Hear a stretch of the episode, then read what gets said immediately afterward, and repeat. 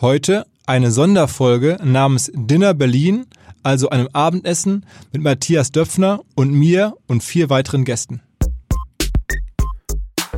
Herzlich willkommen beim OMR Podcast mit Philipp Westermeier. Unser Partner Vodafone ist nicht nur für Großkonzerne und bei großen Digitalisierungsprojekten im Einsatz, sondern es gibt auch hervorragende Angebote für selbstständige, kleinere Unternehmen. Vielleicht hört ihr hier der eine oder andere zu, zu dem der Vodafone Red Business Prime Tarif passen könnte. Also nochmal kurz zuhören. Vodafone Red Business Prime. Da gibt's 15 Gigabyte Daten inklusive, 360 Grad Europa-Flat, also man kann ins europäische Ausland und zurück oder aus dem Ausland auch umsonst telefonieren. Man hat einen Personal Agent, der einem bei ähm, Fragen zum Tarif, irgendwie zu allen möglichen Themen äh, helfen kann, einen, einen festen Ansprechpartner sozusagen. Ähm, man bekommt weitere SIM-Karten, zum Beispiel fürs Tablet dazu, wenn man das möchte. Und es gibt aktuell zum Beispiel das, ähm, das iPhone 11 für nur 10 Euro dazu. Am besten ihr schaut mal nach unter vodafone.de slash prime. Also heute eine besondere Folge, eine Sonderfolge, ähm, sozusagen die zweite Dinner Berlin Folge. Dinner Berlin ist ein Konzept, das ähm, Matthias Döpfner und ich uns vor ungefähr anderthalb Jahren im Sommer letzten Jahres ausgedacht haben, als wir uns gefragt haben, was können UMR und Axel Springer mal gemeinsam machen. Und da war das halt eine Idee, so ein Abendessen besondere Leute einzuladen im kleinen Kreis und das dann aber multimedial zu begleiten. Das gab es halt schon mal als erstes, äh, als erste Version Anfang des Jahres. Da war dann die Frau Kram-Karrenbauer zu Gast und ähm, der Alex Karp unter anderem, der Gründer von Palantir, also auch eine tolle Runde. Kann man nachhören, gibt es eine Website zu, dinnerberlin.de, ähm, auf allen äh, Plattformen, bei YouTube, als Podcast natürlich, bei Instagram, Artikel bei uns, also da gibt es jede Menge Coverage. Und jetzt also die zweite ähm, Auflage des Ganzen und wir haben uns wieder gefragt, wen können wir einladen. Am Ende sind es dann jetzt die vier Personen geworden, Miriam und drei Unicorn-Gründer sozusagen, weil wir das Thema erfolgreiche Businesses ähm, ähm, einmal oder die, die relevantesten Macher aus, der, aus, aus Deutschland am Ende zusammenbringen und ähm, so ein bisschen mit ihnen sprechen, gar nicht so über das Business, sondern ähm, über ihre politische, gesellschaftliche Beobachtung, Ansichten vielleicht. Und das sollte, das soll jetzt gleich in einem Gespräch rauskommen. Das Ganze hat stattgefunden vor ein paar Tagen in Berlin im Journalistenclub, also auf dem sozusagen im Penthouse, oberste Etage, im Axel Springer Hochhaus. Ähm, echt super altes, gediegenes Restaurant da, ähm, wo wir da schon beim ersten Mal waren. Mittlerweile schon so das Personal, die Kellner da lachen, wenn wir da kommen und unsere Kameras und Mikrofone aufstellen, wo aber schon so alle möglichen äh, Monster-Promis in den letzten Jahrzehnten zu Gast waren. So die Spezialetage von Springer. Und ähm, ja, da haben wir das gemacht und ich fand, es war ähm, ein sehr interessantes Gespräch, sehr offenes Gespräch. Und am besten hört einfach mal direkt rein und auf geht's mit dem Podcast Dinner Berlin. Zweite Auflage. Auf geht's. Ja, herzlich willkommen zu unserem Dinner Berlin hier von OMR und äh, Axel Springer. Wir wollen uns beim Essen ähm, ein bisschen unterhalten über deutsche Unicorns, die ihr repräsentiert oder fast repräsentiert. fast. Ja, wobei das interessant ist. Wir haben gesagt, wir wollen natürlich möglichst 50 Prozent Frauen, aber bei echten Unicorns in Deutschland sind wir nicht fündig geworden. Aber das ist vielleicht auch ein Thema, das wir besprechen können. Jedenfalls äh, herzlich willkommen auf einen schönen Abend zum Wohl. Und Philipp, vielleicht kannst du mal unsere Gäste hier einander ein bisschen vorstellen. Absolut. Zum Wohl. Zum Wohl. Zum Wohl. Danke. Also danke, dass ihr alle gekommen seid. Ich übernehme das mal. Miriam, Gründerin von RatePay, ähm, einem Unternehmen aus dem Finanzbereich, ihr macht Payment-Lösungen, mhm. sitzt hier in Berlin, 250 Mitarbeiter. Die letzte Bewertung ist nicht ganz öffentlich. Ähm, ich weiß, dass Private Equity eingestiegen ist bei euch ja. und vermute, es ist irgendwas im dreistelligen Millionenbereich. Ja. So. Kann man leider nicht Ein so Unikörnchen. Auf dem Weg dahin. Ja, genau. Dann ähm, ein sehr großes Unicorn, muss man sagen. Hakan Koch, gibt es eine lustige Backstory, versuche ich seit Jahren zum Podcast ähm, Gast sein zu überreden und auch zum Hören aber es ist zäh. Jetzt ist er dabei, endlich. Ähm, Gründer von Auto 1. Ähm, letzte Bewertung im Bereich von, ich glaube, über drei Milliarden, ne? Ja, knapp 2,9. Knapp 2,9? Okay, okay. Das, ich wusste nicht, ob das Pre- oder Post war oder so. ähm, also jedenfalls äh, sehr große Firma. Ich glaube, 1000 Leute allein hier in Berlin, ähm, ja. die in deiner Firma arbeiten, in eurer Firma arbeiten. Ähm, Softbank, großer Investor, müssen wir auch mal gleich drüber sprechen. Dann Johannes Reck, schon im Podcast bei OMR vor einem halben Jahr zu Gast gewesen Ähm, öffentlich erst vor ein paar Monaten Unicorn geworden, vor einem Jahr, glaube ich, Unicorn geworden. Ne? Also, Weiß man nicht so genau. also, also Get Your Guide jedenfalls, was mich beeindruckt hat, extrem internationale Firma. Also sehr, ähm, auch von den Mitarbeitern, auch von dem Geschäft her. Ähm, es gibt darum äh, Urlaubs, ähm, Erlebnisse zu verkaufen, Museumsbesuche, alle möglichen Arten von, von Add-ons und äh, das ist echt groß geworden. Wie gesagt, ich glaube, letzte Bewertung äh, ist auch nicht so öffentlich, zwischen 1 und 2 Milliarden. Ne? Wir probieren uns eher auf die Kunden zu fokussieren. Ja, und ja, ja, Bewertung. ja, ja, ja, ja, ja.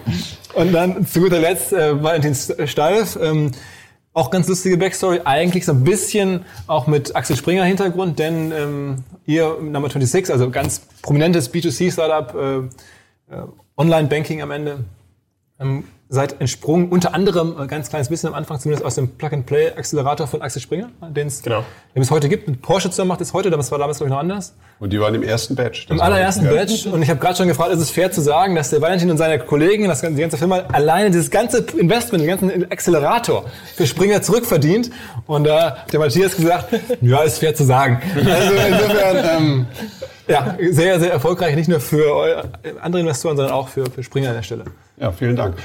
Also haben wir gerne Investiert. gerne investiert in gelohnt. Aber vielleicht machen wir es wirklich mal so, gehen wir doch einmal um den Tisch rum und vielleicht kann jeder wirklich einfach einmal erzählen, wie habt ihr euer Unternehmen gegründet? Mal so die Kurzversion und die wichtigsten Erfahrungen auf der Strecke. Und äh, Miriam, vielleicht fängst du an. Ähm, und äh, vielleicht auch nochmal ein Aspekt dazu. Ist es wirklich für Frauen irgendwie besonders schwer? Warum ist es, warum haben Ich wir, oder ist es Fragen besonders schwer? Ja, aber warum haben wir kein, warum haben wir kein äh, von einer Gründerin geschaffenes Unicorn gefunden? Ja, also das kann ich leider nicht beantworten, die Frage. Ähm, ich weiß es nicht. Und äh, ich glaube nur, das wird nur geheilt, indem es mehr Frauen gibt, die Unternehmen gründen, die man dann auch zeigt, indem das in den Medien anders vielleicht dargestellt wird und manchmal die Dinge nicht so männlich sind. Und dass vielleicht mehr Frauen diesen Berufswunsch auch hegen, irgendwann zu irgendeinem Zeitpunkt irgendein Unternehmen zu gründen. Das ist natürlich, es fällt halt häufig in diese Zeit, in der man sich über Kinder Gedanken macht. Ja, so rein vom Alter her ist es, glaube ich, auch, äh, damit assoziiert man vielleicht dann auch mit dem Gründen extreme, ich sag mal, extreme Arbeitszeitbelastung etc. Und das ist, da schrecken vielleicht einige vorab. Aber man hat ja auch viel Freiheiten, die man dadurch gewinnt. Aber ich glaube, ähm, es ist eine große Aufgabe der Medien, das zu ändern. Also, Aber jetzt erzähl du mal, wie hast du es gemacht? Wie hast du es auch nicht geschafft? so lange. Also ich habe in der, ich, ich bin in die Online-Payment-Branche gegangen vor knapp Mhm. 20 Jahren, als diese Branche gerade so angefangen hat. Äh, Da waren so die ersten, ich habe für ein Unternehmen angefangen, das hieß äh, Bibit Global Payment Services. Aus den Gründern heraus ist Adyen herausgegangen. Also Adyen ist einer der ganz großen Player im europäischen Markt. Im Payment ist ein Riesenunicorn inzwischen, so einer Börse. Ich glaube inzwischen eine Bewertung mit ich weiß es nicht mehr auswendig, über 20 Milliarden, also wertvoller als die Deutsche Bank. Ähm, mit denen habe ich damals quasi vor, 20, vor knapp 20 Jahren angefangen, Online-Payment zu machen. Und wir waren damals ganz wenige Leute. Als ich anfing, waren wir 20. Und äh, das war für mich der Eintritt in die Startup-Welt. Es hat mich fasziniert. Ich habe in dieses Thema reingerutscht, was damals total neu war. Ähm, ich fand das mega spannend und bin dann auch dort eine ganze Weile geblieben, habe ein Kind bekommen. Ich habe damals eben an dem Projekt gearbeitet, habe bei Avato. Es war ein Projekt, wo, wo, ich eben Leute kennengelernt habe, mit denen ich dann darüber diskutiert habe, wie das aussehen könnte. Das hat sich dann immer weiter kristallisiert. So ist dann irgendwann die Idee entstanden, wir kündigen unsere Jobs, wir machen diese Firma, aber wir waren alle nicht typische Gründer. Also das müssen wir jetzt los, wir müssen irgendwie Kapital finden. Die VCs wurden es nicht, so wurde es dann die Otto-Gruppe.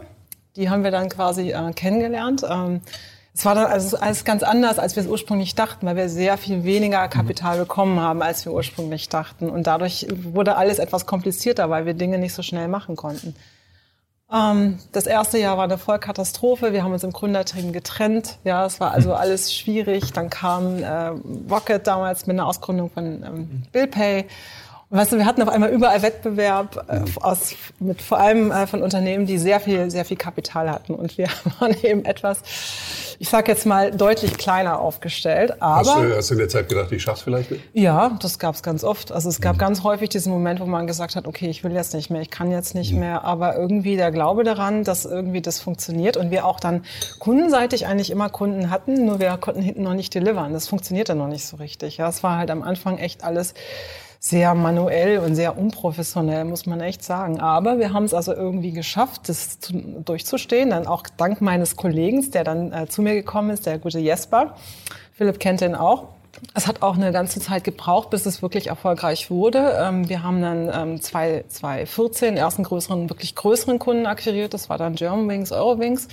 Da hat sich viel geändert, als es dann passiert ist. Dann haben wir eine Lizenz bekommen, ähm, 2016, eine Finanzinstitutlizenz. Das war auch ein größeres Unterfangen. Da haben wir drei Jahre für gebraucht. Also es war, hat alles lange gedauert, weil wir sind BaFin reguliert. Ähm, ja. Kannst du auch was zu sagen, oder Valentin? Und also, also dieser ganze Weg dahin, ja, es waren, es waren echt, es kamen immer neue, immer neue Dinge. Aber wir sind immer brav gewachsen. Okay, wir waren von Otto eher getrimmt auf EBITDA. Also wir haben auch, wir haben seit 2016 haben wir Geld verdient äh, und äh, deshalb war es, also würde man Dinge heute anders machen? Ja, manchmal vielleicht schon. Auf der anderen Seite haben wir gelernt, okay, wie, wie kann man Geld verdienen? So, dann äh, ist es immer mehr gewachsen. Wir sind, haben neue Kunden dazu bekommen. Das Geschäft ist gut geworden. Ähm, 2017 kamen dann immer mehr externe Investoren, die bei uns angeklopft haben. Die haben gesagt, ja, wir sind ja inzwischen Otto. Geht ja gar nicht so einfach, aber dann mit Otto den Weg gegangen, uns zu verkaufen quasi, dann an Private Equity. Ja, da stehen wir heute. Mhm. Inzwischen muss ich sagen, das Unternehmen läuft gut. Wir verdienen gutes Geld. Also wir haben ähm, letztes Jahr oder zwei, die 2018er Zahlen sind noch nicht öffentlich. Die 2017er Zahlen haben wir. Da kannst du gerne mit uns teilen. Ja, ja.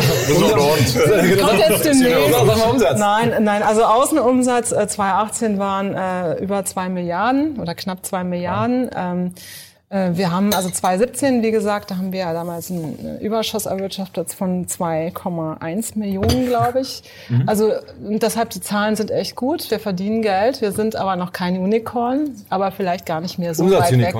Umsatzunicorn. Ja. Ja. Ja. Ein, ein Profit-Unicorn hier. Ja, immerhin, dann nehmen wir das jetzt so. so das war jetzt, ich versuche, ich hoffe, es war jetzt nicht zu lang. Ja, das war super interessant. Das ist so ein bisschen die Geschichte, ja. Also wie gesagt, vor allem jetzt im letzten Jahr sehr stark gewachsen. Also wir sind jetzt, wie man sagen, auch auch seit wir Private Equity drin haben.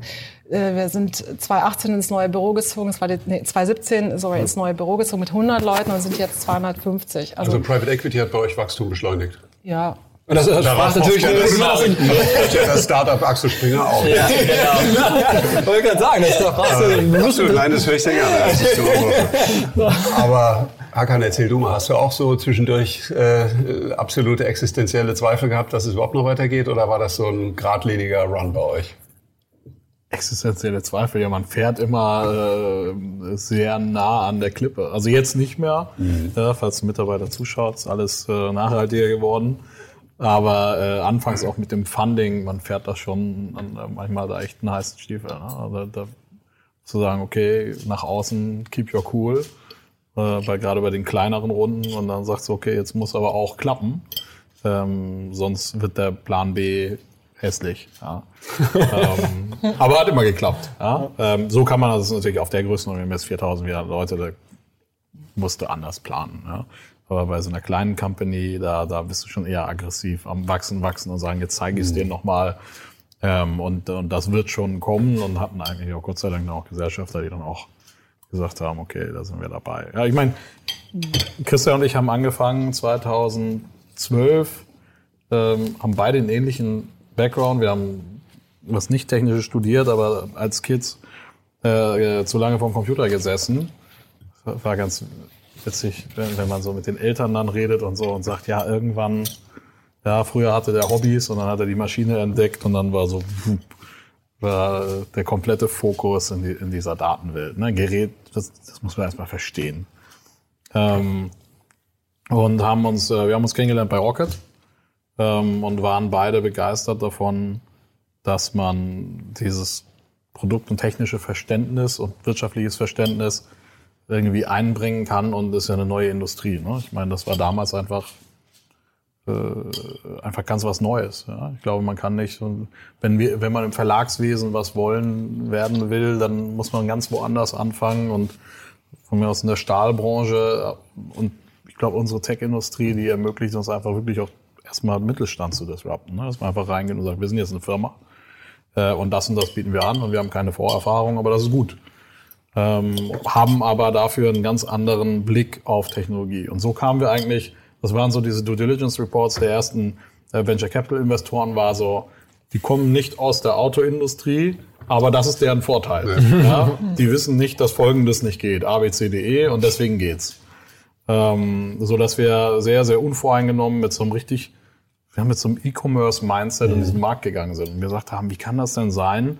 Äh, äh, wir versuchen hier ein Auto zu verkaufen, da geht keiner ans Telefon. Ja? Also nach dem Motto, das ist nicht blöd. Äh, äh, da sind 5, 6, 8.000 Euro Durchschnittstransaktion. Da wird ein Autohändler sagen, boah, das ist ja eine olle Karre und verdiene ich damit Geld und ist die kaputt. Aber mit der E-Commerce-Brille ist natürlich, wie viel muss ich strampeln, um ein paar Schuhe zu verkaufen? Lohnt sich für ein Auto erst recht. Und wie kann ich eigentlich über die gleichen Kanäle eine Transaktion ranholen? Damit habt ihr auch logistisch, glaube ich, Herausforderungen gemeistert, Ja. die sich niemand zugetraut hat, Absolut. Ja, was äh, Geschwindigkeit äh, betrifft. Aber das Interessante war auch, dass wir, ich habe immer gesagt, wir schulden nur Geld. Und wenn man aus dem, ich, ich kam ja vom E-Commerce, ich habe ja bei verschiedenen Rocket Companies da gearbeitet, unter anderem auch bei Home24. Home24 hat ein sehr, sehr komplexes Businessmodell, weil man natürlich bei Möbeln, Zweimann-Handling, ist das Bordsteinkante, muss man das selber aufbauen, bauen die das auf, baut das der, das ist so eine Riesenkomplexität, ähm, was wir jetzt auch natürlich immer besser meistern und dann gesehen habe, okay, was passiert, wenn dann ein Teil fehlt, die- diese ganzen Prozesse, ja, diesen 90% Case, liefern, Kunde glücklich, fertig, ähm, der- wird im E-Commerce immer schwieriger, besonders je größer das Geschäft wird. Ja, wenn falsche Schnürsenkel dabei sind, dann schickt er die ganzen Schuhe zurück oder Größe nicht. Wir haben gesagt, ist ja total cool, wenn man, wenn es wirklich funktioniert. Wir schulden ja nur Geld. Ja, man kann nichts Kaputtes überweisen. Man sollte, man, wenn man es im Griff hat, wird man nie zu spät überweisen. Das war auch immer wichtig, so dieser Hygienefaktor. Also, wenn man uns googelt, da darf nie stehen, mein Geld kam zu spät. Ja, und ähm, das war eigentlich so das, das Reizvolle auch an diesem Modell, dass wir sagen, die Komplexität ist da, ist eine Riesenkomplexität natürlich, operativ, ja. Ist dieses Fahrzeug wirklich das Fahrzeug? Gehört das auch demjenigen, der es behauptet? Wie kriege ich es wieder weg und so weiter? Aber ich glaube, das Schöne an unserem Businessmodell ist, jeder Fehler geht zu Lasten von uns, geht zu Lasten der Firma. Weil die Überweisung kriegst du immer hin. Und ähm, das, dann kann es hinter der Kulisse sozusagen krachen. Aber der Kunde hat gesagt, oh, ich bin da hingegangen, die haben das fair aufgenommen äh, und die haben das verkauft und jetzt habe ich mein Geld bekommen und ja, Geld ist einfach auf dem Kontoauszug da. Was war denn bei dir der größte Rückschlag in dieser Phase, das Unternehmen zu bilden, da wo es jetzt steht? Na, ich glaube, das ist so ein. Ehrlich gesagt, die, man merkt einige Jahre, ich weiß nicht, wie es bei euch war, ja, aber man merkt einige Jahre gar nicht, die an einem vorbeiziehen. Ja. Und das ist irgendwie, wann habt ihr euch entschieden, genau dieses Businessmodell zu machen? Weiß ich nicht. Ja, sondern du fängst irgendwann an und machst einmal, zehnmal, hundertmal und plötzlich bist du drin. Und äh, dann hast du tolle Leute dabei, gerade die frühen Mitarbeiter, die meisten sind ja auch noch da, ähm, äh, die dann auch so diesen Funken entwickeln und plötzlich multipliziert sich das Ganze und dann kannst du auch gar nicht mehr, dann hast du auch das Gefühl, kann ich gar nicht aufhalten. Ja, das, äh, das, das muss man jetzt zu Ende laufen. Ähm, naja, und wir haben hier angefangen in so einem kleinen Office und haben gesagt, okay, cool, das machen wir jetzt. Haben die Seite dann selber gebaut, weil wir beide dann sind Techies, einer Frontend, einer Backend. Witzig, ich sehe heute noch so Namen in der Datenbank, wo ich sage, ah, das war echt, das war, hast einen Fehler gemacht, ja. Das ist nicht konsistent, ist irgendwie nicht konsistent. Einige Datenbankfelder habe ich irgendwie so in der Vergangenheit benannt, einige ist auch egal, aber das ist heute noch selbstkritisch. Ähm, und da haben wir angefangen zu zweit und dann kamen die Leute, wir hatten eine Webseite, die sah schon ganz gut aus, Design, Landingpage und so weiter und dann kamen die hin, unten Ecke Torstraße und ja, da war gar nichts. Ja, da standen wir an der Straßenecke und haben die gesagt, oh, Sie sind das? Ähm, wo ist denn hier Ihr, Ihr Autohaus? Gesagt, ja, das ist ein, äh, das ist ein Service. Das ist ein Pop-Up-Store. Wir haben natürlich ein Autohaus da im Norden Pankows. Wenn Sie wollen, fahren wir da jetzt hin. Nee, ist ja super, dass Sie hier sind. So ein bisschen dieses Fake it till you make it. Wir haben auch die erste Filiale im Norden Pankows eröffnet. Ja, das war dann so Self-Fulfilling Prophecy. Aber ähm, so haben wir erstmal gelernt, was ist wirklich der Pain des Kunden? Akzeptieren die das? Sind die, sag ich mal, mit diesem No-Frills-Ansatz? Ja, da komme ich hin und da ist eben nicht der 30-Millionen-Tempel, wo ich mein Auto verkaufe, sondern ja, da sind irgendwie zwei Typen, die sind 28, der eine hat ein Klemmbrett unterm Arm und der andere lächelt immer. Ja, äh, funktioniert das auch? Und witzigerweise, das funktioniert, das Vertrauen war sofort da. Ja, sowas wie, ja, wir überweisen Ihnen dann das Geld. Da gab es ja auch so Leute, die sagen, ah, Jungs, ne, morgen fliege ich nach Mallorca, ich vertraue euch mal, dass das Geld dann auch kommt. Ja. ähm, ne, war schon witzig. Und von da aus haben wir es dann weiterentwickelt. Ne? Vertrauen, dass das Geld auch kommt oder überwiesen wird, ist bei N26 auch Geschäftsgrundlage. Also Martin, erzähl du mal ein bisschen. Ähm, 2,3 Milliarden seid ihr jetzt, glaube ich, Wert, richtig? Und Äh, 3,5 Milliarden. US-Dollar. US-Dollar. Rundungsfehler. Wir das in, in Euro, je nach Wechselkurs. wird so schnell wertvoller, dass man gar nicht mit dem Nachzählen kommt. Aber erzähl doch mal ein bisschen, wie es bei euch angefangen hat, natürlich unter besonderer Würdigung der Verdienste des Absolut. Axel Springer Accelerators. Absolut. Aber ich glaube, ganz viele Sachen, die Hakan auch schon gesagt hat, sind irgendwie Parallelen, die ich auch bei uns in der Gründungsgeschichte eigentlich sehe. Ja, ich glaube auch, wie wir, wir haben 2013, ähm, Maximilian, mein Co-Founder und ich gemeinsam das Unternehmen gegründet. Wir sind dann ganz früh ähm, hat Axel Springer bei uns investiert, waren wir im Axel Springer Accelerator, ähm, haben dadurch auch unser erstes externes Kapital eigentlich bekommen, neben dem, was wir selber investiert haben und haben dann relativ schnell eigentlich eine Seed-Runde zusammengestellt von 500.000 Euro rund um einen Business Angels, den wir, den wir da hatten, der eigentlich so ein paar Leute mitgenommen hat und jeder hat da so 50 bis 100.000 Euro investiert und da haben wir mal losgelegt. Ähm, ich glaube, was ganz wichtig war auch am Anfang bei uns ist, dass wir uns eigentlich nie mit Banking äh, beschäftigt haben. Ja, wir haben uns nie, ich habe mir nie eine Banking-App runtergeladen. Es gab auch wenige 2013, 12. Aber ähm, wir haben uns immer, ich kann mich noch erinnern am Anfang, wie wir unser erstes Produkt gebaut haben, ähm, habe ich mir gesagt, ich will mich mal bei Facebook neu anmelden. Und ich habe mir dann sozusagen den Anmeldeprozess bei Facebook angeschaut, weil das ja sehr ähnlich ist zu einem Bankkonto. Auch ganz viele persönliche Daten, die man da geben muss. Alter, Geburtsdatum, Wohnort und diese Themen. Und habe mir das mal angeschaut und habe dann eigentlich zu unserem Produkt, mit unseren Produktleuten gemeinsam haben wir uns das angeschaut und gesagt, so wollen wir es eigentlich machen. Ja, und wir haben uns nicht irgendwie Sparkasse oder Deutsche Bank angeschaut. Und ich glaube, das war das, was uns am Anfang sicher stark gemacht hat. In unserem Fall sicher auch, dass mein Mitgründer einen juristischen Hintergrund hat, weil wir natürlich extrem im regulierten Bereich sind, so wie ihr auch. Ähm, und da ist eben diese Einfachheit im Frontend oder die Einfachheit im Produkt, die kann man nur darstellen, wenn man ähm, die Regulatorik da auch gut versteht. Weil äh, viele Dinge, die wir im Produkt jetzt umsetzen, die sind für andere Branchen gar nicht so neu. Also wenn wir jetzt im E-Commerce wären, wären wahrscheinlich viele dieser Themen, die wir jetzt im Banking machen, eigentlich Standard. Im, im, im Banking machen es einfach wenige.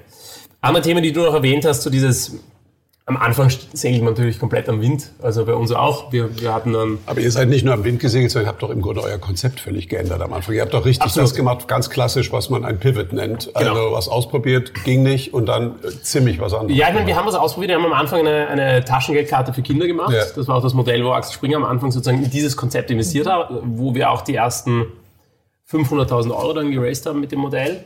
Ähm, und ich kann mich noch erinnern, 2013 haben wir extrem hart dann dran gearbeitet. Der, Im Accelerator hier um die Ecke hatten wir irgendwie drei Desks. Am Anfang haben wir dann mit einer Desk begonnen, dann haben wir die anderen Desks übernommen. Am Ende hatten wir dann vier Desks. Ähm, und das ganze Team extrem hart dran gearbeitet und dann haben wir das irgendwie vor Weihnachten haben wir das gelauncht und äh, dann haben wir irgendwie bemerkt, dass die meisten dieser Kunden, die wir da hatten, eigentlich die Eltern das für sich selbst benutzt haben und nicht für die Kinder. Also es war sehr ähnlich zu dem, was wir heute haben. Es war eine äh, Mastercard gemeinsam mit einer App und du konntest die Karte halt verwenden und hast gesehen, was da abgebucht wurde in Echtzeit in dieser App. Und eigentlich war die Idee, dass eben die Kinder auch eine App haben und die Kinder die Karte verwenden. Aber die meisten Erwachsenen haben das für sich selbst äh, verwendet. Und als wir das festgestellt haben, äh, war das dann so ein Prozess, den man so als Gründer durchmacht, also bei uns. Also wir haben dann am Anfang, wir waren sehr, sehr nah eigentlich an dem, an dem Konzept und haben die Kunden haben uns dann gesagt, warum macht ihr das nicht für, für mehr Leute, für, für uns, also für die Erwachsenen sozusagen. Und äh, da haben wir auch mehr Kinder, schwierige Zielgruppe, weil ja, jemand mit 13 ist ganz anders als jemand mit 15 und wieder ganz anders als jemand mit 17. Ähm, und dann haben wir gesagt, lass uns doch lieber für den größeren Markt gehen, anstatt etwas einer Bank zuzuliefern, weil das war das ursprüngliche Modell, war ja so eine Taschengeldkarte zu machen, eine Brand aufzuziehen und das vielleicht mal dann von einer Sparkasse oder einer Deutschen Bank oder einer Volksbank verkaufen zu lassen. Ähm, und dann zu sagen, wir machen aber das große Modell, wir machen eigentlich ein Bankkonto, äh, das war dann schon eine, eine taffe Entscheidung. Also äh, jetzt habt ihr beide oder die jungen Erwachsenen. Mein äh, Sohn, äh, der gerade 18 geworden ist, Ja. der äh, investiert furchtbar gerne äh, in Aktien. Das macht er schon seit einiger Zeit über das Konto seiner Eltern. Jetzt wollte er endlich mit Volljährigkeit sich eine ordentliche Ja. Bankbeziehung aufbauen und hat äh, mit einer großen Geschäftsbank gesprochen. Das ging so langsam und war so kompliziert und so bürokratisch, dass er gesagt hat, vergiss es. Jetzt ist er begeisterter N26-Kunde. und macht Trader, Daytrader. N26. Also wir, Ja. überlegen tatsächlich, ähm, äh, wieder unser Mindestalter runterzusetzen, ja, auf, auf, auf unter 18, weil heute muss man 18 sein, ähm, weil es eben mit den Zustimmungs- und Verifikationspflichten zu tun hat. Kann man aber auch natürlich jünger machen, ist ein Thema, das wir uns überlegen. Am Ende nochmal noch mal zurück zu dem, wo auch die Parallelen vielleicht sind. Am Anfang, glaube ich, segelt man hart am Wind mit Finanzierungsrunden. Bei uns kam noch dazu, dass wir das Modell gewechselt haben. Wir hatten zu dem Zeitpunkt, wo wir gesagt haben, wir machen jetzt die große Bank, äh, hatten wir irgendwie noch 20.000 Euro am Konto, hatten aber schon 15 Mitarbeiter. Das war auch die Zeit, wo ich als Gründer sicher drei Wochen nicht geschlafen habe. Ja, ähm, also das war sicher eine Zeit, wo, wo man als Gründer dann auch, wenn man das vielleicht auch, weil es für mich die erste Gründung war, ähm, wo man da natürlich auch ganz anders emotional dabei ist. Also ich kann mich erinnern, weiß nicht, wie der erste Mitarbeiter irgendwie mal gekündigt hat, ähm, war das natürlich, wenn man das zum ersten Mal miterlebt, ist das ein ganz anderes emotionales Thema, ja. als wenn man, wenn man wenn man mit Personalthemen längerfristig äh, Erfahrung hat. Und das Gleiche stimmt sicher für die Gründung auch. Wenn man, wenn man das erste Mal gründet und weiß, man ist noch genau zwei Wochen finanziert äh, oder man muss zusperren, ähm, dann ist das natürlich eine andere Emotionalität, mit der man auch wahrscheinlich ganz anders, da ist man einfach ganz anders dabei. Da kann man nicht nach Hause gehen und, und schlafen gehen und am nächsten Tag wieder in die Arbeit gehen, sondern da ist man einfach 24 Stunden dann mit den Gedanken dabei, auch wenn man vielleicht gar nicht dran arbeitet, aber man ist einfach dabei. Und das war sicher eine, äh, eine, eine toughere Zeit bei uns in der Zeit, aber am Ende hat das immer alles gut funktioniert, so wie bei dir auch. Wir haben immer hart am Wind gesegelt am Anfang, aber wir hatten immer irgendwie das nötige Glück auch, den, nötige Zustimmung und es war immer dieser extreme und dieser brutale Kundenfokus. Aber also irgendwie ein, ein wichtiger Punkt scheint ja. schon gewesen zu sein, dass ihr irgendwann von dem vergleichsweise kleinen, engen Konzept Absolut. umgeschaltet habt auf ein ganz großes. Und das genau äh, sorgt jetzt für die Skalierbarkeit und Absolut. die Dimension des Geschäfts. Johannes, vielleicht kannst du das nochmal aus deiner Sicht. Ist das was Besonderes von deutschen Unternehmern, dass sie zu oft zu klein denken? Du hast ja auch sehr schnell äh, sehr groß gedacht. Ja, nee, stimmt eigentlich gar nicht so. Also man muss sagen, die Hintergrundgeschichte von Get Yoga, das folgende und Valentin und mich verbindet schon eine lange Freundschaft von vor N26, muss man sagen. Und ich glaube, eine Parallele, die man auch ganz offen und ehrlich äh, betonen muss, ist, dass weder, ich hoffe sozusagen, ich spreche da auch für N26, aber auf jeden Fall für Get Your Guide, da haben die Investoren auch ganz lange gar nicht dran gedacht, äh, dass das wirklich erfolgreich sein kann in der Größenordnung. Also uns haben von, ich sage jetzt mal 2010, als wir lanciert haben, bis 2015 eigentlich die europäischen Investoren nicht von hinten angeschaut, weil erstens, wir waren Gründer, die direkt von der Uni gekommen sind. Das ist schon mal eine ganz große rote Fahne. Und dann zweitens waren wir so im Tourismusmarkt, da ist sehr viel Wettbewerb. Da haben ja alle gesagt, naja, wenn Booking.com oder irgendwie Airbnb das mal macht, dann seid ihr platt. Und äh, da habt ihr keine Chance mehr. Ich kann mich noch dran erinnern, Anfang, im Anfang von N26 war das auch so, ja, eine Online-Bank, wenn dann die Deutsche Bank kommt und das auch macht. Was will dann dieses kleine Berliner Startup mit dem Valentin Steif, der noch nie im Banking gearbeitet hat? Also sozusagen, man, äh, das war wirklich... Ja, Praktikum habe ich immer gemacht. Ja, genau, Praktikum mal gemacht. Genau, aber es war, es war eben sehr, sehr schwierig. Und ähm, bei uns, also wir haben gegründet, äh, also die Ursprungs, Ursprungsidee ähm, äh, kam aus dem Jahr 2008, äh, wo ich mit ein paar Kommilitonen an der ETH Zürich, wo ich äh, eigentlich Biochemie und Hirnforschung studiert habe, also in einem ganz anderen Bereich, mal irgendwie äh, in ein paar Abendsessions die erste Webseite zusammengehackt habe und wir haben damals ein Social Network für Tourguides gemacht. Dummerweise wollte kein Tourguide sich in einem Social Network an, anmelden und irgendwie die Studenten hatten alle überhaupt gar keinen Bock drauf und keine Zeit. Und äh, darüber sind wir eigentlich erst an die ursprüngliche Idee gekommen. Als wir die Idee dann lanciert haben im Jahre 2010, wollte uns tatsächlich niemand Kapital geben. Und deswegen haben wir drei Jahre erstmal gebootstrapped, also mit unserem eigenen Kapital. Ich musste wieder zur äh, Bank Mama und Papa gehen und sagen, hier bitte einen Kredit äh, aufnehmen. Und äh, von daher hat das sehr, sehr lange gedauert, wirklich, bis das überhaupt funktioniert hat. Und dann, also sozusagen, äh, sage ich auch mal ganz offen und ehrlich, hatte ich auch nicht die Vision mit irgendwie 24 zu sagen, ich will ja ein Unicorn und irgendwie, keine Ahnung, ein riesiger Disruptor der Tourismusindustrie werden. Also das ist dann über die Zeit gekommen. Mhm. Ähm, und heute sozusagen sieht man das ganz klarer, was die Möglichkeit überhaupt erst ist. Aber das wurde mir sicherlich nicht in die Wiege gelegt. Wer war denn euer erster Geldgeber? Äh, also wir selbst natürlich. Ja. Und dann äh, gab es sozusagen einen ganz äh, guten Umstand in der Frühphase, dass ähm, äh, nach der Finanzkrise äh, sozusagen in Zürich, an, an, wo wir gegründet haben, die Zürcher Kantonalbank eine Überliquidität hatte, weil alle Leute ihre Gelder von der UBS und Credit Suisse abgezogen haben, weil die Staatsunterstützung bekommen haben, weil die ZKB hatte eine Bankengarantie. Das heißt, die ZKB musste das irgendwie investieren und die hat dann nach regionalen Projekten gesucht. Und da war mir eines der regionalen Projekte, die haben tatsächlich 150.000 Schweizer Franken damals in Get Your Guide. Äh, hat sich für die auch äh, Hat sich für die auch gelohnt, aber es war zu sehr, sehr fairen Terms. Also die haben damals, ich weiß nicht, vier vier, fünf Prozent oder sowas bekommen. Aber das war für uns, also wir haben, damals gab es ja nicht äh, irgendwie Rocket Internet und irgendwie die ganzen Venture Capitalists und so weiter. Das war absolut notwendig zum Überleben. Und wir haben dann tatsächlich auch wirklich ähm, mit dem Umsatz, den wir generiert haben, drei Jahre lang äh, mehr oder weniger gelebt. Ich, ich glaube, was ganz wichtig ist, also ich weiß nicht, wie ihr das äh, empfunden habt, auch zu der Zeit, aber heute wenn wir so, jetzt wenn ich so auch sitze und wenn man so überlegt, was für Runden geraced hat, und diese ganzen Sachen und wie sich die Startup-Szene auch in Berlin äh, irgendwie entwickelt hat in den letzten Jahren. Ich meine, 2012, ich war auch mal bei Rocket vorher, ich kann mich noch erinnern, es war an der Saarbrücker Straße irgendwie so ein runter, heruntergekommenes Office irgendwie mit 150 Mitarbeitern oder was dort war. Äh, ich habe mich dann entschieden, nicht ins Investmentbanking zu gehen, sondern dort zu beginnen. Ähm, aber das war, also ich war da eine Ausnahmeentscheidung aus meiner Uni, da überhaupt zu sagen, ich, ich mache da sowas. Ich war irgendwie ein bisschen der Verrückte. Also es ist viel mehr Geld Ja. jetzt im Markt, sagst du, als früher. Das ist überhaupt gar kein Nein, also heute ist deutlich viel mehr Geld ja. im, im Markt, aber Ja. es ist heute auch irgendwie heute wird es auch considered, ein Startup Ja. zu machen. Also heute, ähm, also es hat sich schon verändert. Also es kann sicher noch zum- mehr gemacht werden. Aber es sagen. wird, Ja. es, wird, Ja. es wird heute considered, dass Leute nach der Uni in ein Startup gehen. Ja. 2012 war das nicht so. Also 2012, also zumindest habe ich das so nicht empfunden. Das, war, das hat man es ist- gemacht, wenn man ein bisschen verrückt Dafür war es war. auch Ja. zu schlecht bezahlt. Ne? Das ist auch der Unterschied damals. Dass Genau. man gesagt hat, ich bin hierher, um zu lernen.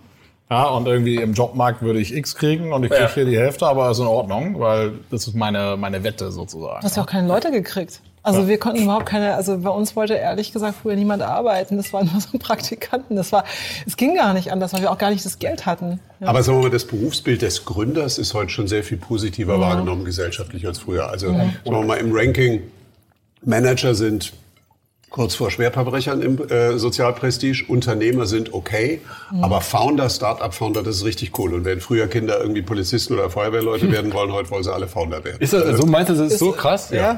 Ich habe ich schon das Gefühl. Also Ja. es ist wahnsinnig, also äh, äh, kurz hinter Popstars, würde ich sagen.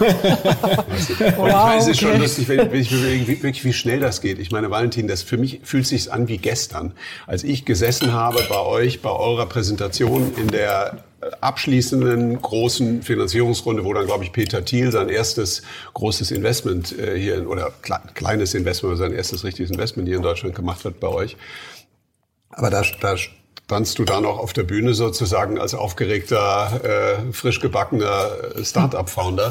ja, und jetzt hier mal so locker ein 3,5 Milliarden Konzern und schon die Erfahrung mit der jungen Generation teilen, wie man es machen muss. Ne? So Aber ich, geht aber ich das, glaube, ja. was ganz wichtig ist, weil die, ähm, ich werde oft gefragt, hat sich das irgendwie verändert oder ich weiß nicht, wie das für euch sich anfühlt. Aber ich muss sagen, für mich persönlich hat sich das jetzt gar nicht so sehr verändert. Weil für mich war das damals schon, wie ich bei Axel Springer gepitcht habe, dieser Pitch da für die 50.000 Euro oder, oder 100.000 Euro, war für mich genauso wichtig wie heute, äh, wenn wir eine Runde machen, die vielleicht 200, 300 Millionen ist. Aber weißt du was, ich glaube, das ist ein Erfolgsgeheimnis und da kommen wir nämlich drauf. Ich glaube, in dem Moment, wo man anfängt, so eine Zufriedenheit zu entwickeln oder so eine Sicherheit und sagt, ach, das läuft schon irgendwie. Ich finde das wunderbar sympathisch. Ich kann das übrigens bei mir äh, total bestätigen, dass bei mir heute immer noch die gleiche Aufregung ist. Ich habe heute Morgen gerade so einen Bankentermin in äh, London gehabt, wo sich die Banker, die jetzt unsere KKA-Partnerschaft finanzieren sollen, äh, genauer angeguckt haben, was sie denn vom Management halten und von der Story. Da bin ich genauso aufgeregt wie beim ersten äh, Bewerbungsgespräch. Und äh, irgendwie denke ich, mittlerweile stehe ich dazu. Ich glaube, es ist gar nicht schlecht, dass man diese Nervosität immer noch hat. Ja? Also allzu viel Coolness und Selbstsicherheit ist gar nicht gesund. Braucht ihr denn alle nochmal Geld? Also sitzt ihr alle hier am Tisch und sagt irgendwie nochmal, die nächste Runde kommt nochmal? Oder ist das für euch so irgendwann jetzt eher IPO, dann Pitch auch wieder, ist auch klar, aber dann ist es zumindest anders. Also für, mich, für uns ist sicher ähm, nach der Runde ist vor der Runde. Also äh, wir sind extrem stark wachsende Unternehmen. Wir haben heute irgendwie um die 4 Millionen Kunden. Ähm, aber wir wollen 100 Millionen Kunden erreichen. Und, Das heißt, da kommt man noch eine sich Runde auf euch zu. Wenn man sich mal überlegt, wenn man 100 Millionen Kunden haben will und man kauft jeden Kunden um irgendwo zwischen 10 und x Euro, ja, ähm, dann kann man sich ungefähr ausrechnen, dass man da schon noch ein bisschen Geld braucht. Okay. Ja, klassisches Zitat übrigens von Valentin Staff, das muss ich hier jetzt mal äh, zitieren, weil er es jetzt nicht gerade gemacht hat, ist, er hat mir zu mir irgendwann mal gesagt über so ein Bier, wenn du nicht raced, ist deine Vision nicht groß genug. Also, daher- Bei dir auch, Hakan? Ich glaube, das Geschäftsziel ist eigentlich, ne? Also man entwickelt sich ja dahin und sagt, okay, wo könnte man noch investieren und wo gibt es wirklich auch einen riesen Return? Also im Sinne von, dass man was Großes draus bauen kann. Jetzt nicht so einen finanziellen Return, irgendwas engineert und irgendwelche Credit Default Paper irgendwo rausgeben, sondern das ist ja echtes Geschäft. Und wenn man dann was sieht und sagt, okay, wenn man da jetzt 100 Millionen reinpackt, dann wird's noch geiler äh, und noch Autoscout größer. zum Beispiel. Ja, das ist, ja, ja ein öffentliches Unternehmen, darüber will ich nicht reden. ähm, aber ähm, ja, definitiv. Am Ende des Tages. Ich glaube, wenn man das aus Investorensicht sieht, die sehen das ja als Produkt. Das muss man ja auch mal verstehen. Ne? Wenn da so ein Investor sitzt, dann sagt er, okay, das ist äh, so ein Stück Growth Company ähm, und äh, das ist mein Risikoprofil und ich muss kapitallos werden. Ja? Also das muss man auch mal verstehen, dass der, der dass auch mit Investmentbanken oder diesen Konferenzen, wir sind das Produkt. Ja, wenn wir irgendwo so auf so eine Konferenz gehen und da reden, dann, äh, da, da, dann sind wir für das Kapital, das da steht ja ein Investment-Target. Und das muss man, glaube ich, auch verstehen, ähm, wie, wie funktioniert da so die Interessenlage. Ja? Und ich glaube, dann kann man das auch gut für sich nutzen. Ich glaube, was, was nochmal wichtig ist, also meine Aussage jetzt. Also ich glaube einfach, es kommt darauf an, was für eine Vision man hat. Aber wenn man etwas Großes aufbauen will, dann muss man auch verstehen, dass es dazu Risikokapital-Investitionen geben muss und dass man da auch, auch investieren muss über eine gewisse Zeit.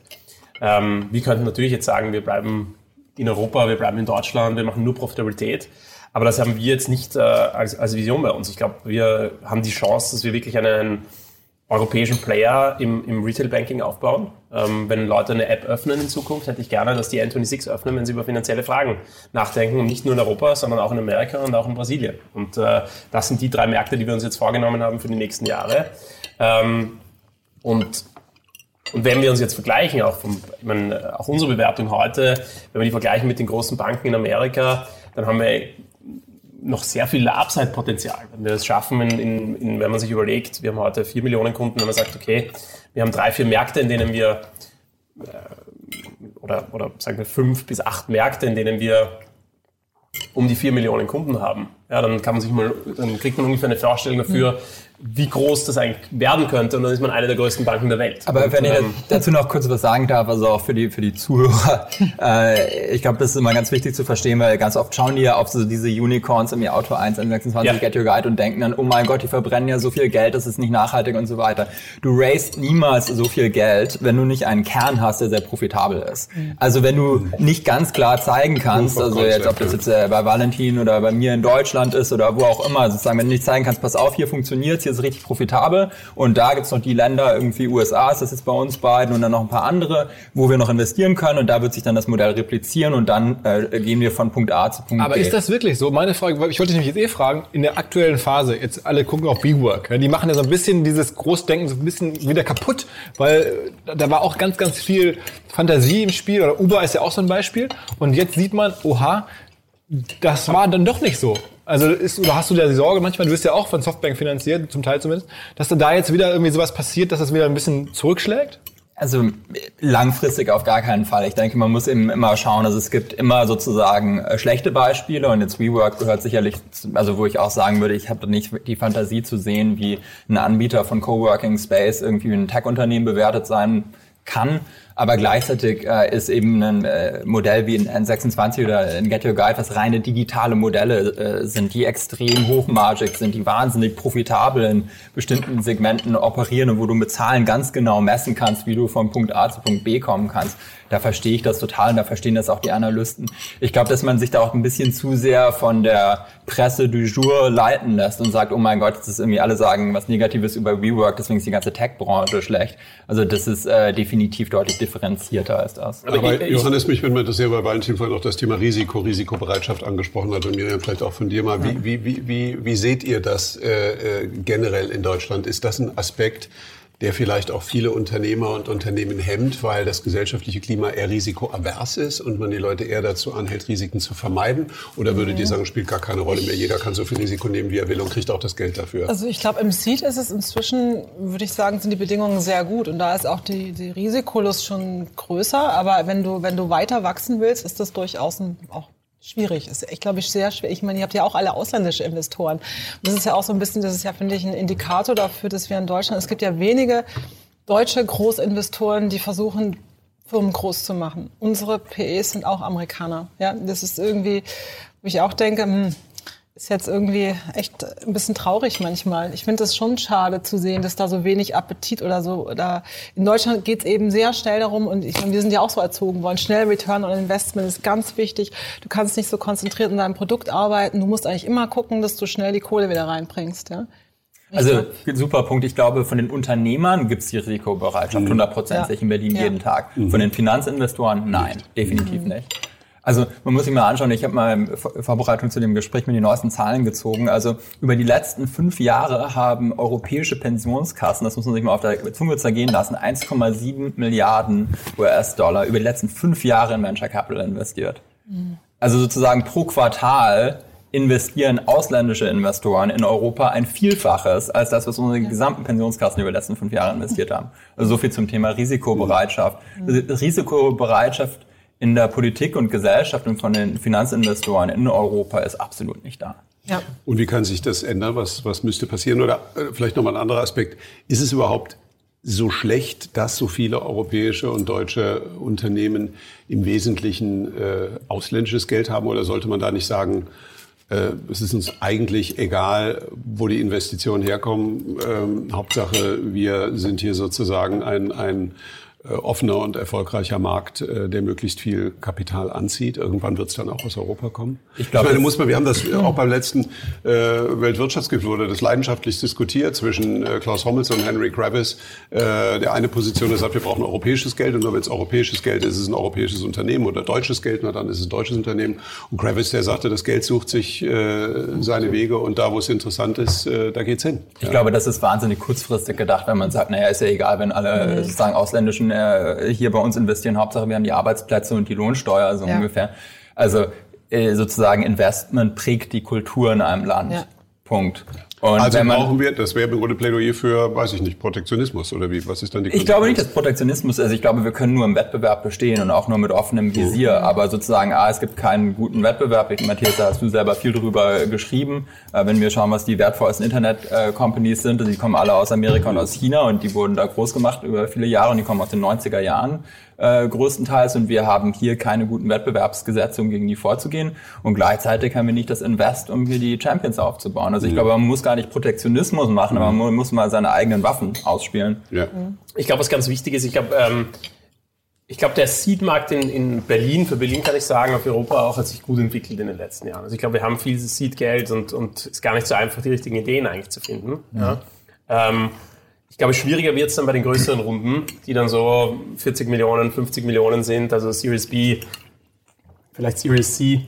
Ähm, weil da gibt es natürlich einen lokalen Vorteil. Wenn ich dieses Geld in, das Geld ist zwar sehr ähm, ähm, ähm, beweglich, also es, wir haben jetzt auch Investoren aus, aus Hongkong, Investoren aus, aus ja. Amerika, aber es gibt schon natürlich einen Local Bias. Also es ist natürlich schon so, wenn wir, wenn wir mehr europäisches Geld hätten, wenn wir mehr große Fonds hier hätten, hätten wir auch mehr Opportunities. Ja, ich glaube schon, dass wir, das sieht man ja an den Unternehmen, die jetzt hier sitzen, wir haben alle internationale Investoren, aber das ist deshalb so, weil wir einfach äh, wirklich, glaube ich, auch sehr, sehr gute Unternehmen gebaut haben. Und wir, aber es ist, glaube ich, schon noch ein, ein Disadvantage zur äh, lokalen Competition. Weil es ist einfach so, wenn jemand aus dem Silicon Valley in ein Silicon Valley Startup investieren kann und muss sich nur die Sachen anschauen, dann investiert er zuerst mal in ein Silicon Valley Startup. Wenn er da überall investiert hat, schaut er sich dann mal mehr an. Ähm, und deswegen sollten wir das versuchen, in Europa auf jeden Fall zu stärken. Ich glaube, für uns als bei N26 war es sehr, sehr wichtig, ähm, in der frühen Phase amerikanische Investoren mit an Bord zu holen. Also ein Series A wurde von, von einem Peter Thiel vorgeleadet. Und das waren eigentlich die ersten, die zu uns gesagt haben, und ich habe es vorhin schon gesagt, das war die erste Gründung für uns auch, die dann gesagt haben, das kann vielleicht mal ein Unternehmen werden, das 500 Millionen wert ist, vielleicht eine Milliarde wert ist. Ich kann mich noch erinnern, wie wir das gegründet haben. Ich mit Max gemeinsam, ich glaube, wir sind immer gesessen habe ich mal gesagt, hier, das kann vielleicht mal 10 Millionen Euro wert werden. Ja, Max hat es mir nicht geglaubt. Also so, auf, auf, auf dem Niveau hat sich das damals ähm, ähm, ähm, bewegt. Ich glaube aber, eine, eine ganz spannende Frage ist, wenn man sich überlegt, warum, und das ist, glaube ich, die entscheidende Frage, und das Kapital nur ein, ein, ein, äh, ein Ansatzpunkt dazu ist, warum eigentlich Europa heute nicht so stark von der Digitalisierung profitiert wie die USA oder China? Also das ist ja eigentlich die Frage. Und ein, ein Thema darauf ist vielleicht, dass es zu wenig Kapital gibt. Äh, für mich sind aber andere Themen sicher der fehlende Binnenmarkt in Europa. Also Themen, äh, äh dass wir heute noch, noch mit 26 Ländern in Europa oder äh, verschiedene Consumer Protection machen müssen.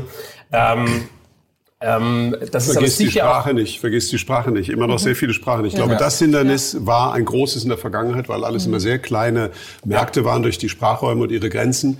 Das wird sich jetzt, glaube ich, mit äh, AI und äh, Realtime-Übersetzung möglicherweise als Programm der Vergangenheit erweisen, weil wir äh, auf diesem Wege doch sowas wie eine gemeinsame Sprache finden werden. Und das könnte für Europa eine riesige Chance werden. Auf der anderen Seite sehe ich gerade diese Diversität auch auf der Sprachenseite und der unterschiedlichen Kultur als, als einen extrem guten Accelerator, um global zu gehen. Weil wenn ich heute aus Amerika mhm. heraus äh, plötzlich in, in, nach Europa komme, ist es schon, also aus meiner Erfahrung, schwierig, sozusagen die kulturellen Differenzen auch immer zu verstehen. Wir können eigentlich also aus Berlin heraus und ihr noch viel mehr, ihr habt ja ein viel, viel globaleres äh, Business bei Get You Guide, ähm, könnt das ja relativ gut aus, aus Europa heraus abbilden, mit den verschiedenen Sprachen, 100 Prozent und genau deswegen sind übrigens alle großen Reiseunternehmen, wenn man mal schaut, irgendwie äh, Booking.com, ja. Get Your Guide, Trivago, äh, so, sogar Airbnb hat das größte Großteil des Geschäfts in Europa, sind eigentlich quasi europäische Unternehmen. Also wer die EU im Reisemarkt beherrscht, aufgrund der Diversität gewinnt global immer. Aber ich glaube, was, was in der öffentlichen Diskussion komplett fehlt, ist die die Honesty darüber, dass Europa ja. komplett versagt hat ja. in den letzten 15 Jahren. Also wir, wir sitzen zwar hier und haben ganz gute Unternehmen gebaut, aber wenn ich jetzt darüber nachdenke, ist doch wirklich die Frage, warum wir in Europa nicht genauso viel von der Digitalisierung profitieren wie in den USA und in China. Und dazu gehören für mich die gesetzlichen Rahmenbedingungen. Da gehören natürlich auch die öffentliche Meinung gegenüber ähm, ähm, Unternehmern und, und das, die sich auch gut verändert hat. Mhm. Aber es ist einfach faktisch so, dass wir heute ich meine, wir versuchen da in unserer Liga irgendwie ein bisschen zu spielen. Aber jetzt, wenn ich über die größten Player nachdenke, sind die nicht in Europa. Wenn du Gründerstatistiken anguckst, ist es ja auch so, dass du einfach in den USA einfach sehr viele mehr Menschen hast, die was gründen. In Deutschland, also okay, ich habe jetzt die anderen europäischen Länder nicht so im Kopf, aber in Deutschland ist es einfach so, vom Typ her ist der Deutsche nicht so sehr, äh, der ist schon eher risikoavers, ist eher auch so der, ich sage jetzt mal in Anführungsstrichen, Ingenieurstyp, es muss alles ganz genau gemacht werden und es ist halt auch ich sag mal, schwierig, wenn du versuchst, ein Unternehmen zu gründen, wo, wo du dich am Anfang damit auseinandersetzen musst, dass alles noch nicht perfekt ist. Ist, ich glaube, das hat auch sehr viel damit zu tun, dieser ganze Hang zu Perfektionismus, den wir in Deutschland schon sehr stark haben. Aber ein Teil davon ist, glaube ich, ehrlich gesagt, einfach abwarten. Ne? Ich meine, ja. Silicon Valley war vorher da. Auch. Die Leute haben alle Geld verdient, die, die operativen Leute haben Geld verdient, ja. die Funds haben Geld verdient, die Partner der Funds, die haben alle ihren Carry gemacht, die müssen das reinvestieren. Mhm. Äh, wenn einer bei Sequoia äh, Millionär geworden ist als Investmentpartner, dann hat er ja keine Scheu, sein Privatvermögen im Internet zu investieren. Mhm.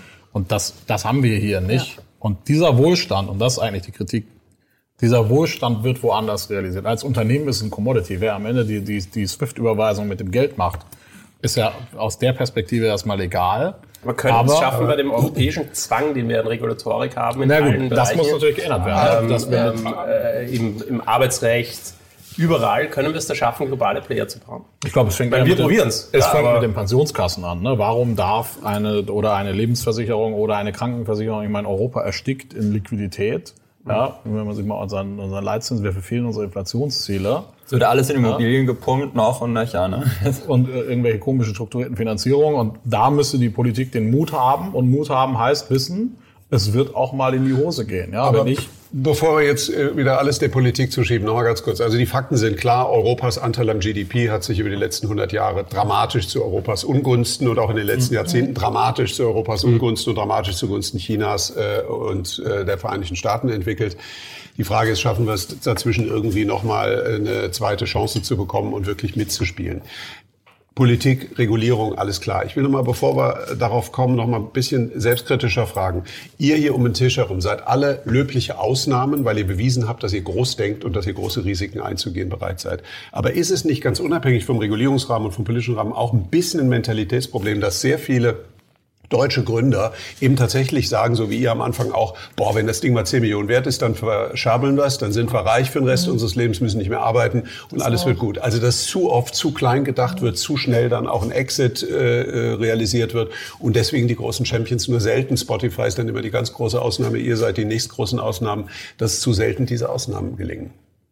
Ich kann nur sagen, für mich war das eins sicher der größten Themen, die ich ähm, auch bei Rocket äh, gelernt habe, ja, war dieses Thema einfach zu Rocket. Ich habe da ein Jahr dort nach der Uni ähm, und dieses einfach da reinzukommen und zu sehen, ich kann einfach ein Unternehmen bauen und nach irgendwie sechs Monaten gibt es da 80 Mitarbeiter und das ist irgendwie relevant. Da kann ich wirklich, da kann ich Schuhe verkaufen, Zalando. Und irgendwie äh, plötzlich war ich vor drei Monaten, habe ich einen Termin gehabt bei, äh, bei, äh, bei Gertz und die haben mich nicht ernst genommen. Dann komme ich drei Monate später dahin und plötzlich äh, ähm, ähm, spricht der Salesleiter in Deutschland da mit mir, so zum, zum Beispiel. Ja? Also, ähm, und das hat, war für mich in ja. meinem Mindset ein kompletter Change. Ja. Also das war der erste Disruptor eigentlich, ne? Dieses Delusional, wenn man so will. Olli würde ich, ich sage das heute noch, auch wenn, wenn wir Leute, jetzt wenn Leute zu, zu N26 kommen, dieses, äh, diesen, diesen, diesen Freedom im Mind zu haben, zu sagen, wir können eigentlich alles machen. Also wir sind heute, und das ist ja das Tolle am Startup, ist bei euch wahrscheinlich ähnlich, aber bei, bei, uns kannst du eigentlich alles machen. Wir sind nämlich gut finanziert. Das heißt, wir, wir können ja die Sachen dann auch wirklich mit Geld hinterlegen, wenn wir was machen wollen. Wir müssen nur verrückte Ideen haben oder Ideen haben, die die Kunden auch wollen. Und wenn, ich sage den Leuten immer, sie müssen, oder unseren Mitarbeitern auch, sie müssen einfach die Ideen haben und wir können es machen. Wenn es funktioniert, wenn wir sehen, da gibt es einen Kundenbedarf, dann können wir es machen. Dann können wir da auch ähm, mittlerweile auch, auch das nötige Kapital dahinter legen und, und Dinge wirklich, wirklich auch verändern.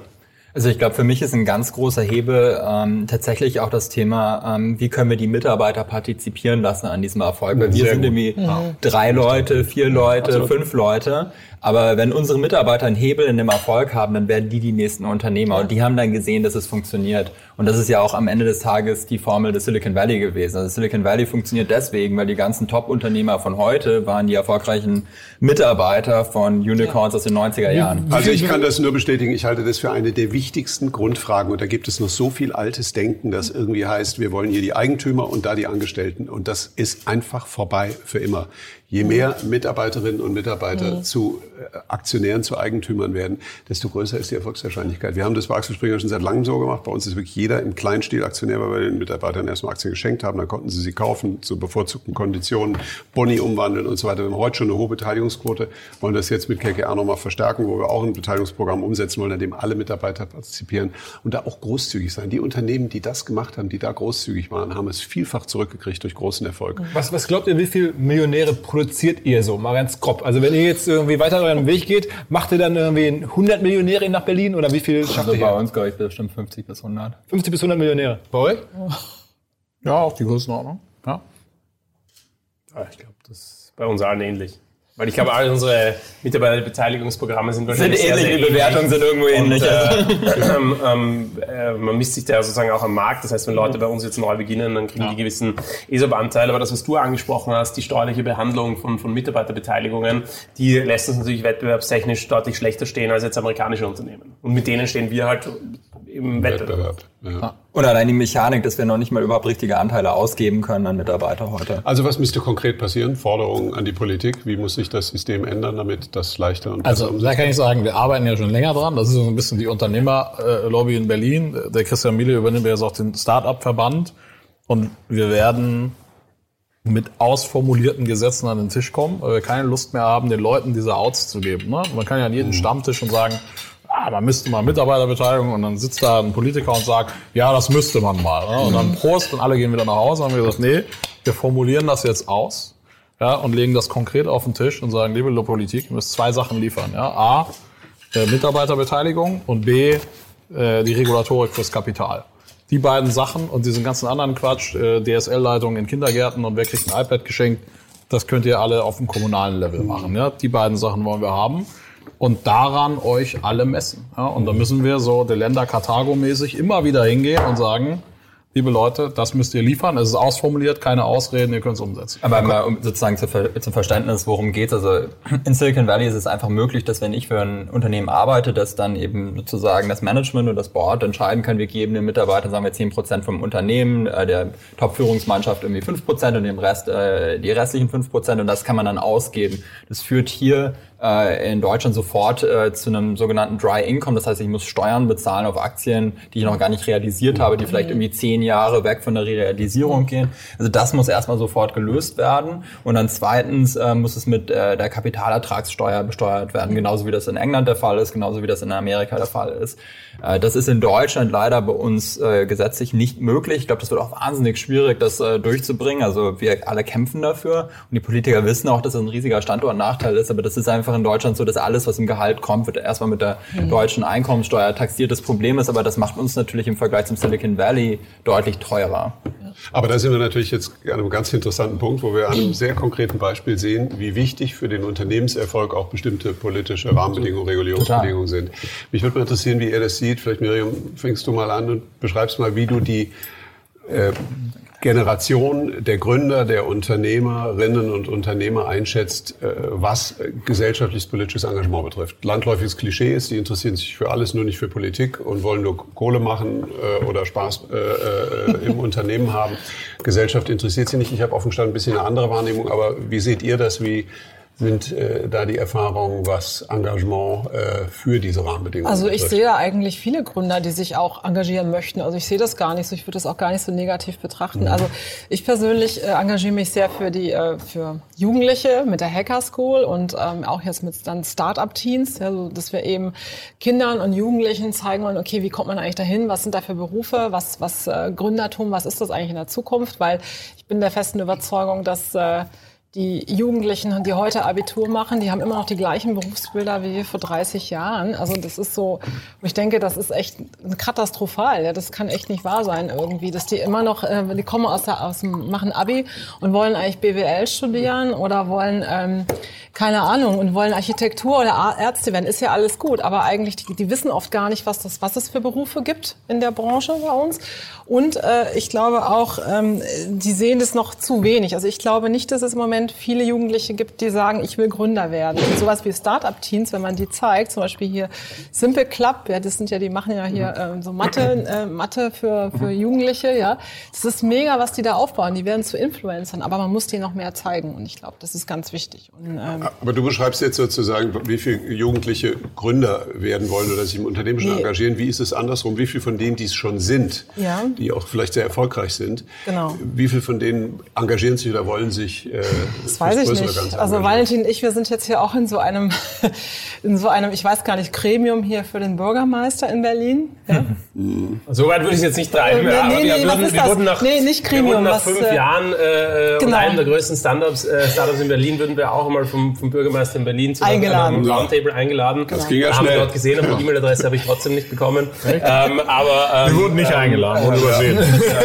das ist noch zu klein. also, Aber ich will aber nicht zu viel über die Politik ja, nee, ich auch nicht. Aber beim Bitkom sieht man, dass es durchaus auch immer mehr äh, junge Unternehmer gibt, die sich da einbringen und da auch Mhm. was tun wollen. Also ich glaube schon, dass da ein Wille da ist, weil viele wollen ja auch was verändern. Ist ja gar ich glaube, nicht so. also ich glaube schon, dass es bei natürlich, also ich, ich stelle es halt bei mir auch fest, als Unternehmer hat man natürlich gewisse Zeithorizonte. Und das, was wir, und das kann man unsere Teams fragen, äh, die, die Timelines, an denen wir arbeiten, die sind meistens äh, Timelines, die sowieso keiner akzeptiert und die unrealistisch sind. Das zeichnet uns natürlich auch, weil wir immer für Sachen pushen, die eigentlich äh, gar nicht realistisch sind. Und dann kriegt man es halt irgendwie dann 80 Prozent davon hin und dann schafft man das irgendwie.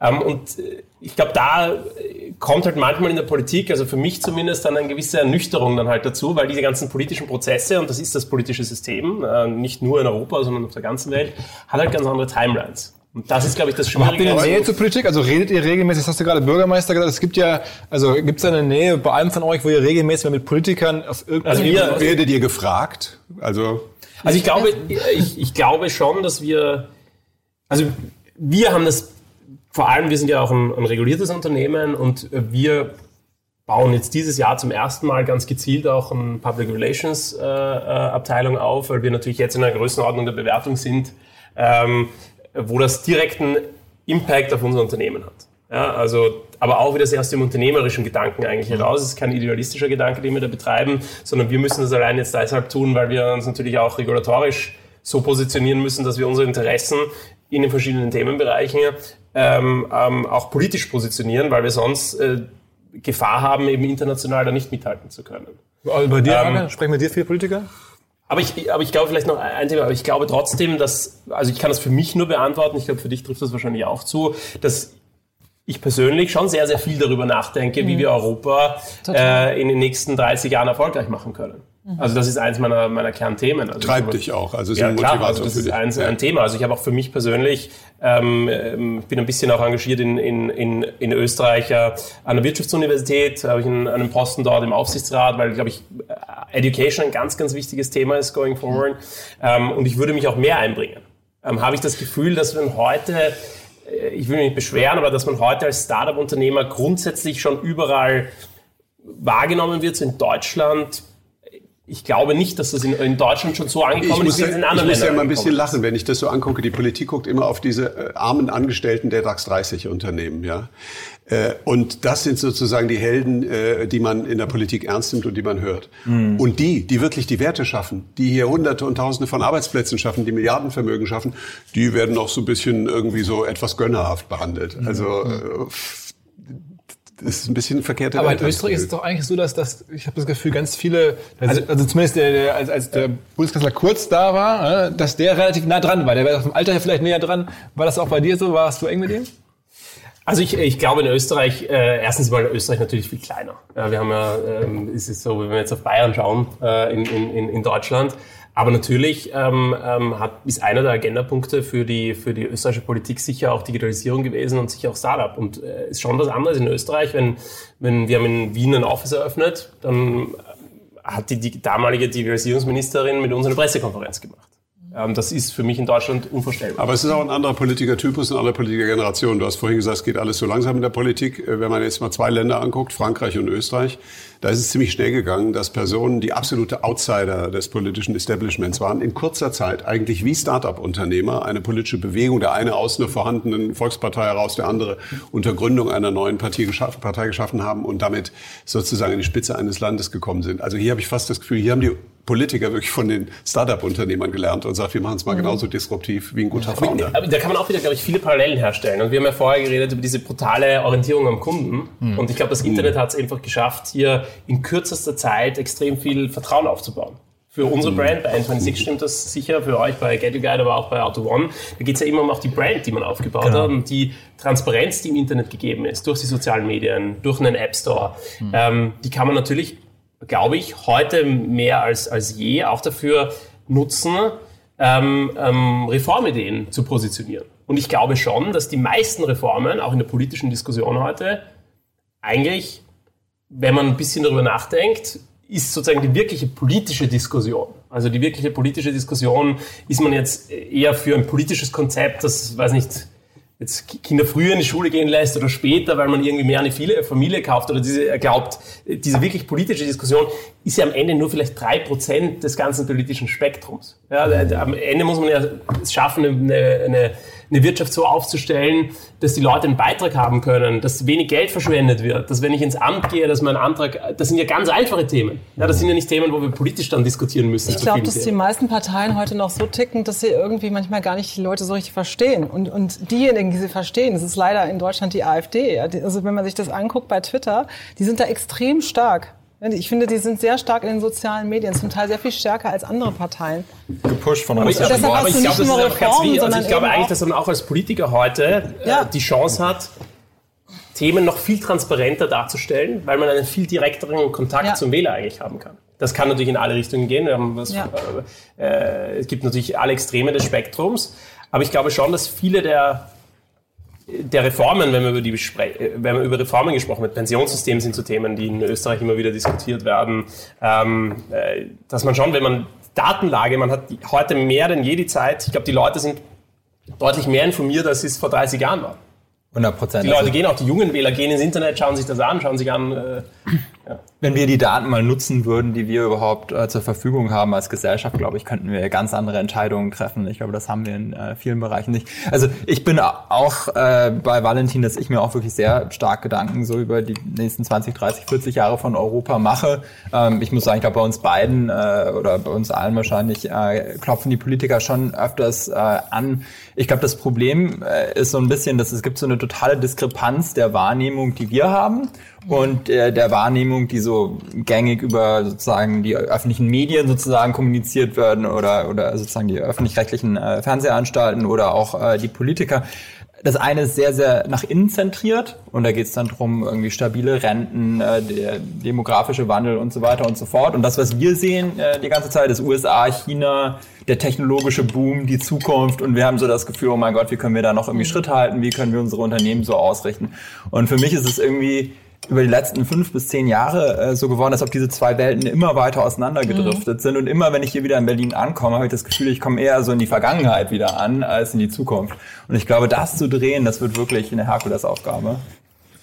Also ich, also ich glaube vielleicht auch, was, was du auch damit meinst. Ich glaube, also Europa ist eine der großen Chancen, die wir haben, in den nächsten 20, 30 Jahren auch den Wohlstand hier in Europa so zu sichern, wie heute ist, ist aus, aus meiner Sicht die Digitalisierung. Macht ihr euch denn generell Gedanken darüber, ob es die nächsten 20, 30 Jahre überhaupt noch in so einem System stattfinden, wie wir es aktuell erleben? Also, weil, wenn man so Nachrichtenlage anschaut, dann hat man das Gefühl, die Welt geht doch schon bald unter oder ändert sich möglicherweise fundamental aufgrund von Klimaveränderung oder halt Gesellschaften ändern sich doch sehr stark, weil auf einmal ganz andere Politiker und äh, Personen oder Extremisten, sagen wir mal, wieder an, an, an auch Regierung kommen. Also ich würde das nicht so schwarz und weiß sehen. Ne? Also ich glaube nicht, dass irgendwie äh, in fünf bis zehn Jahren Europa den Bach runtergeht oder irgendwas Dramatisches. Also wir haben immer noch fantastisches Talent, wir haben super Technologie, wir haben tolle Unternehmen. Also da gibt es eine ganz, ganz, ganz tolle Substanz. Und die Gesellschaft oder die, als solche? Und die Gesellschaft als solche, äh, da haben wir sicherlich ganz, ganz große Probleme. Wir haben das gerade mit Antisemitismus diese äh, Woche mitbekommen. Aber ich glaube, insgesamt sind wir schon noch äh, auch gerade in Deutschland sozusagen von der Gesellschaft wirklich in der Mitte äh, geankert und wir haben wirklich tolle Leute in diesem Land. Also sozusagen, ich glaube, da darf man jetzt auch nicht äh, nur, weil das auf Twitter mal irgendwie äh, in eine oder die andere Richtung geht, das überbewerten. Aber ich glaube, das Wichtige ist schon, wollen wir in der technologischen Weltliga in den nächsten 20 bis 30 Jahren mitspielen oder wollen wir da eine ausführende Werkbank werden? Also sozusagen, das ist wirklich die, die Frage. Und sind unsere Technologien wirklich noch so weit vorne, wie wir denken, dass sie sind? Und ich würde da ein ganz, ganz großes Fragezeichen dahinter setzen. Ich glaube, da müssen wir wirklich am Ball bleiben. Also was die Technologie betrifft, bin ich vollkommen einverstanden. Lass mich mal vielleicht, um die Diskussion ein bisschen zu stimulieren, eine sehr optimistische Europathese äh, mhm. in den Raum stellen die Fakten und die Entwicklung der letzten Jahre und Jahrzehnte kennen wir, das ist niederschmetternd und im Grunde mal sagen, der Zug ist abgefahren. Aber man könnte auch sagen, es entsteht eine neue Chance, weil was im Moment gerade passiert, wir haben zwei Weltmächte. Die eine, Amerika, wird immer unilateraler, beschäftigt sich immer mehr mit sich selbst wird auch immer weniger eine wirklich freiheitliche Vorbilddemokratie. Mhm. Die andere äh, Supermacht war noch nie eine Demokratie, ist eine glasklare Diktatur mit dem kleinen Nebeneffekt, dass sie eine totalitäre Form von Staatskapitalismus lebt, der natürlich sehr effizient, sehr schnell ist und deswegen Correct. großes Wachstum produziert. Aber ein unfreies, monolithisches System. Zwischen diesen beiden sehr homogenen, monolithischen Systemen ist jetzt dieses diverse Europa. Ein bisschen chaotisch, dauert alles ein bisschen länger, weil viele Sprachen und so weiter. Aber vom Lebensentwurf genau das, wonach die junge Generation fragt im Moment. Ja, Diversity im buchstäblichsten Sinne und im übertragenen Wertesinne. Sustainability steht bei uns ganz anders oben auf der Agenda äh, der Regierungen, auch wenn die jungen Leute damit nicht zufrieden sind, aber vor allen Dingen in der Breite der Gesellschaft. Ähm, und äh, das ganze äh, Thema äh, Wettbewerb, Kreativität, Rechtsstaat, soziale Stabilität, auch natürlich als Berechenbarkeits- und Erfolgsfaktor für Unternehmen, all das ist in Europa gegeben. Das heißt, es könnte sein, dass zwischen diesen beiden Monolithen plötzlich Europa gerade für eine junge Generation, für junge Gründer, aber überhaupt auch für junge Bürger plötzlich eine wahnsinnig altern äh, attraktive Alternative wird und sowas wie eine Renaissance für Europa entstehen kann, wenn wir nur ein bisschen Gas geben, was eine smartere Regulierung, was eine äh, etwas äh, risikobereitere Grundmentalität äh, äh, betrifft, um wirklich hier äh, tatsächlich unternehmerische Erfolge zu ermöglichen. Also ich muss sagen, es kann auch sein, dass wir mitten auf dem Höhepunkt der Depression, was Europas Zukunft betrifft, vielleicht am Anfang einer total spannenden Bewegung entstehen, die das mhm. äh, Jahr 100, das äh, nächste halbe Jahrhundert vielleicht im Zeichen Europas. Gestalten. Aber dafür brauchen wir eine Führung. Also es wird einmal diesen Transformationsschmerz geben. Also wenn wir jetzt reden über Digitalisierung, dann auch ganz einfaches Beispiel. Die Deutsche Bank, früher eine Instanz eine, eine Allianz oder ein ThyssenKrupp oder Bayer, BASF. Am Ende des Tages frage ich mich, gibt es in 50 Jahren noch diese Konzerne? Ja, und wenn die Antwort ist, nee, das kann man, wenn man neu startet, günstiger und effizienter, ja. dann müssen wir uns schon damit beschäftigen, dass da viele Arbeitsplätze dranhängen und eine ganze Generation quasi dieses Lebensmodell, ich steige irgendwo ein und mein Job ist sicher und weil mein Job sicher ist, gibt mir die örtliche Sparkasse einen Kredit. Weil ich den Kredit habe, kann ich das Haus kaufen. Das wird schon alles so ein bisschen in Frage gestellt. Aber das also Modell, ist, das Modell ist sicher vorbei. Es kommt nur darauf an, ob wir mit noch größerer Geschwindigkeit neue Arbeitsplätze schaffen, in dem äh, Chancen, unternehmerische Chancen genutzt werden. Wir erleben doch gerade das große Sterben der Institutionen. Ja. Das betrifft die großen Konzerne die reihenweise erst irrelevant und dann äh, erst irrelevant werden und dann vielleicht irgendwann ganz verschwinden. Das betrifft die großen Volksparteien, die schon irrelevant geworden sind oder gerade dabei sind. Also wir erleben eine totale Disruption der großen Institutionen. Ja, Jetzt geht es nur um die Frage, entstehen gute neue? Entstehen nur AfDs oder entstehen neue demokratische Parteien wie in Frankreich? Und äh, äh, entstehen auch andere digitale äh, Wachstumsunternehmen, die diese sterbenden Riesen langsam äh, überkompensieren? Ja, die Mutter des Populismus ist Besitzstand. Bestandswahrung. Und das sehen wir, glaube ich, am besten am Beispiel Berlin. Äh, wenn der Senat denkt, dass er mit einem Federstrich den Mietenmarkt außer Kraft setzen ja. kann ne? und sagen kann, Wohnung egal wo, 9 Euro. Ähm, da, da, findet man immer viele Wähler, Aber denen dann zu erklären, guck mal, da wird ja keine einzige neue Wohnung gebaut. Ähm, dadurch die Kräfte des Marktes, weißt du noch, damals Abstand, die Küche war so teuer. Da, da, es sind einfach zu viele einfache Fragen auf sehr schwierige Komplexe. Ich glaube, darunter leiden natürlich auch, ne, gerade mal, wenn man die USA sieht oder äh, andere populistische Länder. Und ich frage mich halt, haben wir eine politische Diskussion, vielleicht sogar eine ehrliche politische linkere Fraktion, die sich nicht den einfachen Antworten einer Besitzstandswahrung hergibt. Und das wird unsere größte Challenge sein, weil wir, da werden immer Disruptoren kommen. Der nächste macht eine digitale Versicherung, die irgendwie eine Allianz wirklich angreifen könnte. Aber da hängen dann über 100.000 Jobs dran. Mhm. Ja, und äh, ich glaube, das ist sehr, sehr schwer, das zu beantworten, weil wir die, der Spagat, was wir da alles schaffen müssen, mit, mit dem Staatsgebilde, also sehr, sehr lang. Also es ist schöner, wenn es langsam ist. Ich glaube, wir sind eigentlich langsam, weil man sagt, oh, äh, da kommt ein Eisberg in 40 Tagen, äh, das Ruder ist kaputt, dann nehmen wir wenigstens Fahrt raus. Ja, und äh, dann kommt es nicht so schnell. Der Eisberg kommt, wir wissen auch, dass wir darauf zusteuern, ähm, aber wenigstens langsam. Und jetzt eigentlich müsste man sagen, alle auf die rechte Seite gehen und einen Stock raushalten, damit wir irgendwie noch äh, die Kurve kriegen. Aber das würde ja richtig Arbeit erfordern und vielleicht sterben ein paar dabei. Ähm, und da, da mache ich mir schon eher Sorgen, würde ich sagen. Aber machst du dir fundamental Sorgen um diese Gesellschaft, in der wir so leben? Ich glaube, es wird Antworten geben. Die Frage ist halt, wie hoch äh, schwankt das am Ende? Ne? Landet man beim bedingungslosen Grundeinkommen, weil man irgendwie sagt, man kriegt dieses Arbeitsplatzsterben äh, nicht mehr aufgefangen, oder kommt ein Education Disruptor und sagt, pass mal auf, alles überhaupt kein Problem.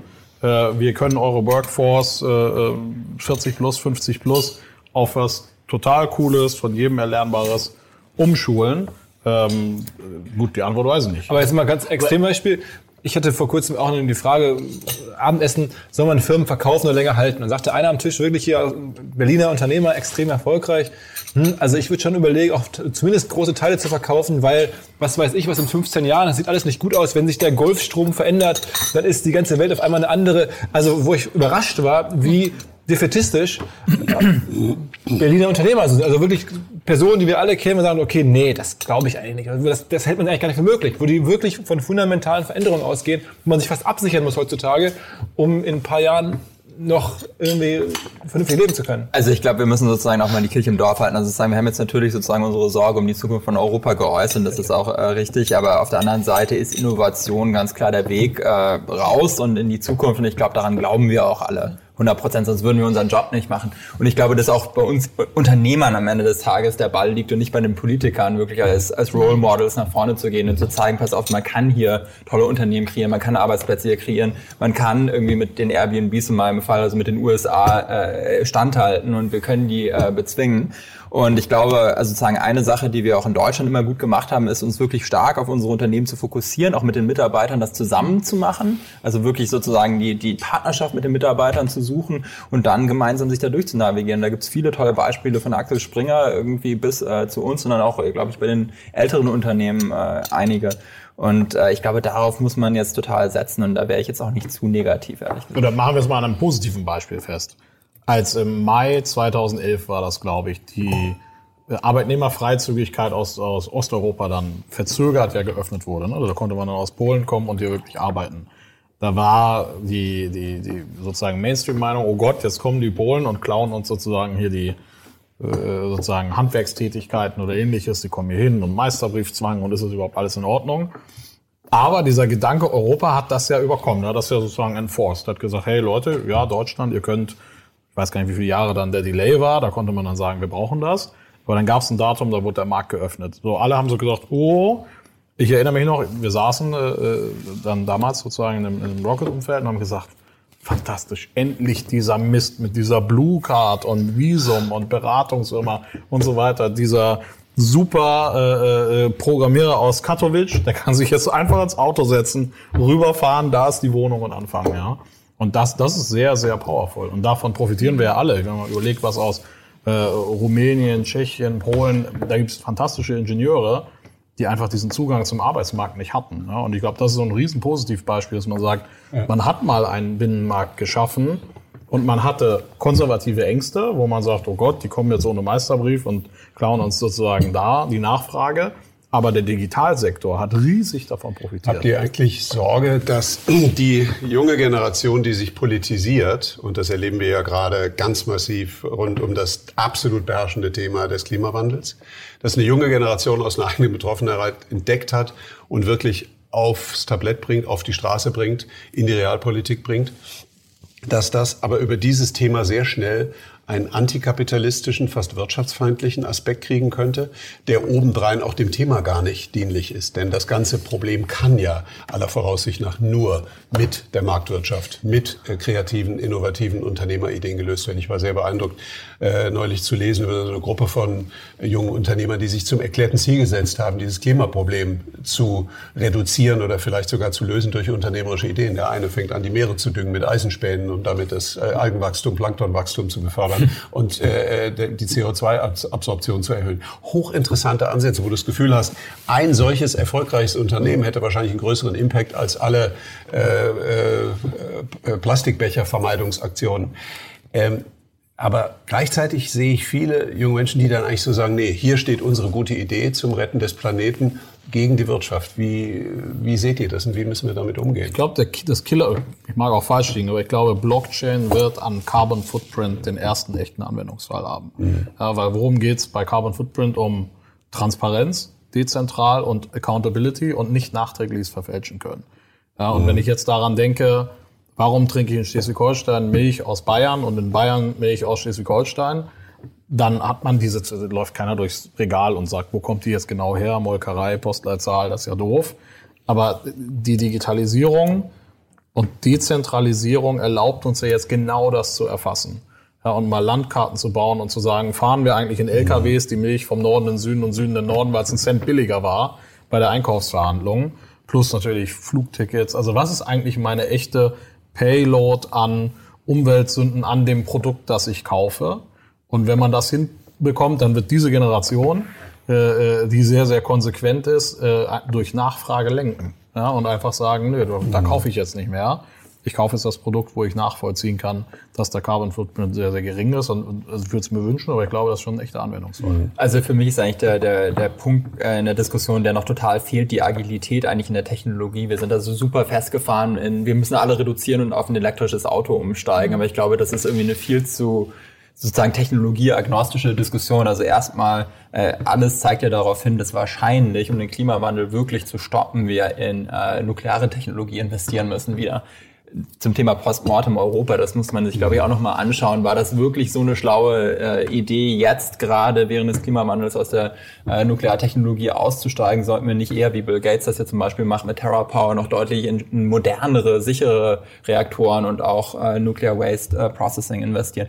Und äh, das andere ist, glaube ich, dass wir auch bei den äh, Motoren und bei der Fortbewegung deutlich äh, mehr investieren müssen in Technologie. Also Wasserstofftechnologie wurde noch gar nicht richtig ausprobiert. Ähm, also ich glaube, da gibt es wirklich noch äh, sehr viele spannende Projekte, die realisiert Kann man das eigentlich so festhalten? Thema Antikapitalismus, Matthias. Ich glaube tatsächlich, das ist eine, eine keine grundlegende Sache der Generation. Ich glaube, das ist ein Zyklus. Wir haben jetzt irgendwie seit zwölf Jahren Bull Market gehabt. Mhm. Wir haben keinerlei Arbeitslosigkeit. Es gibt eigentlich keine Sorgen im Land im Moment. Äh, da wäre ich wahrscheinlich auch Antikapitalist und würde sozusagen an andere Sachen denken. Äh, ich weiß noch, was ich äh, mit dem Studium abgeschlossen habe 2009 und als wir Unternehmer geworden sind, da war jeder glücklich, der einen Job hatte. Und ich glaube, in dem Moment, wo sich das Pendel wieder dreht, und das wird sich garantiert früher oder später auch bei uns wieder drehen, dann sieht das schon wieder ganz anders aus. Habt ihr eigentlich aus. Angst vor einer Rezession, weil du sagst, das ist gerade so ein Bullmarket so lange schon. Kommt die Rezession? Sie kommen definitiv, wir wissen noch nicht wann. Ne? Ja, okay. Schön Zyklus. Was Sag Bescheid, wenn du es weißt. Was, was, denkst du? Siehst du erste Anzeichen so bei dir im Business? Ach, ich höre seit drei Jahren, äh, jetzt kommt die Rezession. Ja, Ich glaube, das wird so viel spekuliert. Die VCs schnappen das von irgendwelchen größeren, von ihren LPs auf, die LPs von irgendeinem Ökonomen. Am Ende ist, glaube ich, äh, gibt es überhaupt, wir hatten irgendwie diese invertierte Zinskurve, alle haben gesagt, das ist jetzt das Signal, ja, äh, Essen bunkern äh, und ist auch nicht gekommen am Ende des Tages weiß ich nicht, ob wir überhaupt wir haben auch das erste Mal äh, so eine äh, Niedrigzinsphase. Also wir wissen gar nicht, gibt es eine harte Rezession wie in allen anderen Zyklen oder wird das einfach dadurch abgepuffert, dass wir äh, ganz andere monetäre Politik haben. Ja? Also ich weiß nicht, ich glaube nicht an diesen und morgen, dann steht man morgens auf und hat so einen Black Friday, glaube ich nicht. Jetzt müssen wir den Banker mal ja, fragen, genau. wie wird's denn? Ja, jetzt kommt also, die Makroökonomische. ähm, ich glaube, wenn wir das voraussehen könnten, dann würden wir jetzt nicht hier sitzen. Aber ähm, ich würde gerne vielleicht nochmal den einen Punkt, den, äh, Matthias, den du aufgenommen hast, nochmal aufnehmen.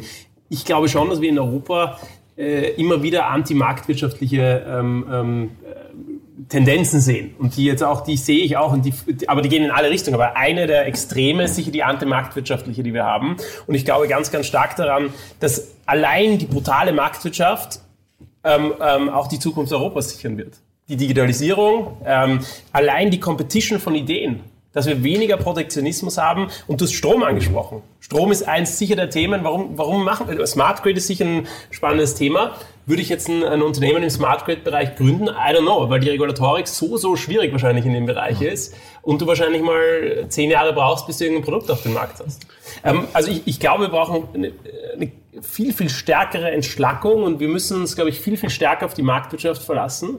Und, äh, und wir haben heute Möglichkeiten und Sachen, äh, also durch die Digitalisierung Themen viel, viel schneller zu transformieren. Also wie du gesagt hast, wenn wir smarte Ideen haben, wie wir das Smart Grid umsetzen, wenn wir äh, die Energie da, wir haben eine ganz andere technologische Beschleunigung. Und deswegen ist es, äh, da kommen wir wieder zurück zu der Frage, warum Europa eigentlich weniger profitiert von der Digitalisierung als der Rest. Ähm, und ich glaube, das hat schon stark mit, mit marktwirtschaftlichen Diskussionen zu tun. Wenn ich mir heute Diskussionen in, in, in Frankreich anschaue, in Italien, wo die Leute diskutieren darüber, ob wir jetzt 35 Stunden in der Woche arbeiten oder 38 Stunden. Ich weiß, also wie viel Energie, politische Energie in diese Diskussion geht. Das ist, also ich weiß auf jeden Fall, wenn ich 35 Stunden die Woche arbeite und wahrscheinlich die meisten äh, bei uns, ja, ich sage jetzt nicht, dass die Leute 100 Stunden arbeiten müssen, aber aber äh, dann, werden wir kein erfolgreiches Unternehmen bauen. Also da uns ja die versprochene Maximallänge des Podcasts von 90 Minuten langsam dazu drängt, ein Schlusswort zu finden. Ja. Und ich finde, äh, dass du schon in eine sehr konstruktive Richtung eigentlich eingebogen bist, würde ich jetzt versuchen, das so zusammenzufassen, dass man sagen kann, die Zukunft liegt in der Marktwirtschaft dann, wenn sie glaubwürdig adressiert, dass sie sich mit den verändernden Herausforderungen der Gesellschaft und der größeren Sensibilität der Menschen ernsthaft auseinandersetzt und darauf moderne, neue Antworten findet. Und wenn sie basiert auf dem Wettbewerb der Ideen und der Innovationen, die vielleicht in Europa chancenreicher, weil pluraler grundiert sind als in den großen monolithischen Blocken, weshalb eigentlich die Zukunft Europas ziemlich rosig ist. mehr geht nicht, mehr geht nicht. Wer hat noch, wer hat noch anderes Angebot das, das, that's it, that's it. Ich glaube, das ist nicht so top, Matthias. Du weißt das, du kannst das am besten hier am Tisch. Ist, also, ähm, du bist der Journalist hier. und an, jetzt kommt der Delender Karthago-Moment und denkt an die Mitarbeiterbeteiligung. Sehr gut. Sehr gut. Und besser wird's nicht mehr. Alles klar, okay. Vielen Dank fürs Mitmachen. Ich hoffe, das äh, war interessant zu hören und vielleicht ein bisschen zu sehen. Danke, dass ihr da wart. Vielen Dank. Danke. Jo. Danke.